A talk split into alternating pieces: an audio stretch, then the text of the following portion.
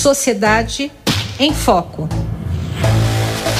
José Luiz Portela, bom dia, bem-vindo aqui ao jornal, de volta ao nosso jornal da USP no ar, primeira edição, tudo bem? Bom dia, bom dia aos ouvintes da Rádio USP, bom dia, Roxane. Vamos lá iniciar o ano e repercutindo, discutindo os atos golpistas, não é que nós infelizmente presenciamos nós e o mundo inteiro, não é? Os atos terroristas de 8 de janeiro. Então te pergunto, porque aqui é o teu, é o teu foco, Portela, políticas públicas, como é que esses atos, eles podem influenciar nas políticas públicas, no encaminhamento do governo, esse governo que se inicia, né, pacote, tem pacote já anunciado na área econômica, que pode ter impacto fiscal, enfim, como é que você vê esse cenário?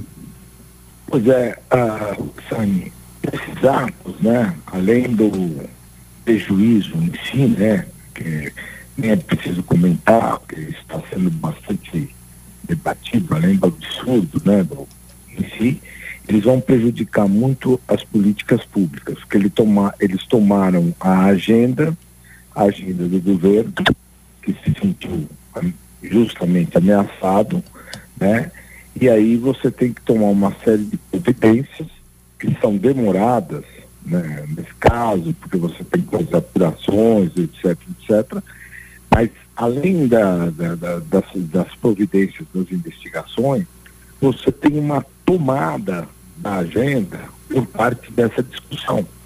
Então, os outros ministérios começam a, a, a, ir atrás de coisas que tenham ligação com esses atos. Isso tudo somado a, ao que você falou do pacote econômico, foi lançado pelo ministro eh, da Fazenda, ainda complica mais. Primeiro, porque o pacote não foi forte o suficiente e nem incrível o suficiente. E tem demonstrado, que a gente tem visto, uma falta de uma planificação que fosse mais assertiva e geral, porque todos os defeitos já vinham sendo criticados desde a eleição. Então, era natural que, com o processo de eleição, com a transição, você já tivesse uma planificação geral. Aonde que isso se mostrou exatamente essa ausência das políticas públicas? Nas manifestações iniciais de vários ministros que deram ruído, né? Uhum. Porque houve manifestações muito de caráter pessoal e exatamente porque se queria ter uma afirmação de um novo governo, que é natural, mas deveria ter isso sido organizado dentro de uma agenda que, que conjuminasse o todo, dentro de um, vamos simplificar, dentro de um projeto de país. Uhum. Que é, no fundo, o que o governo fala, mas fala em termos genéricos. Então, o que nós estamos uh, vendo é que não havia planos específicos, não só para a economia, dos pontos principais, como é o caso da existir ou não âncora fiscal, e se existe, qual seria, Uh, e outros pontos, como reforma administrativa e mesmo a reforma tributária, que tem um, viés, foi, foi, anunciado, que é o do Bernardo Api, que inclusive está no governo, também ficou meio complicado à medida que se criou uma secretaria de reformas. Então fica duas coisas, uma secretaria de reforma tributária e uma secretaria de reforma, mas se falou da, da, no projeto do Bernardo e depois também se incluiu o outro projeto do Senado. Então, para onde vamos? Bom, tudo isso se somou exatamente a essas manifestações, que além da sua malignidade natural, elas vão trazer, estão trazendo um afastamento. Um afastamento que da prioridade na agenda, nas ações, porque ações não vão acontecer de um dia para o outro, então você deveria estar agora com foco na organização é, da implantação dessas ações.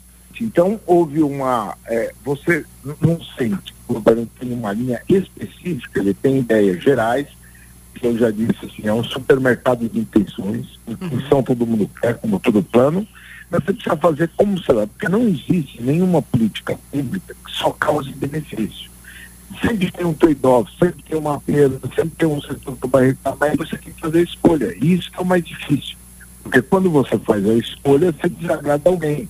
Então, você, o que, vai predominar? O, o, a política pública que você precisa implantar ou você querer ficar bem com todo mundo? Como disse John Kennedy lá, o caminho para o sucesso eu não sei, mas o caminho para o sucesso é querer ficar bem com todo mundo.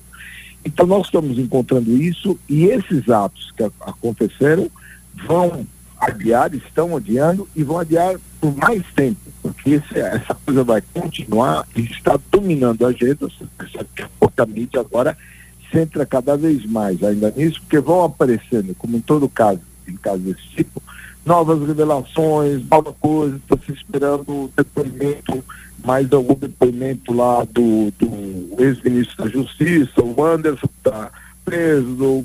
Então isso vai dando ramificações e você perde o foco principal, que são as políticas públicas, principalmente as econômicas, e principalmente você ter um projeto de desenvolvimento com o país integrado.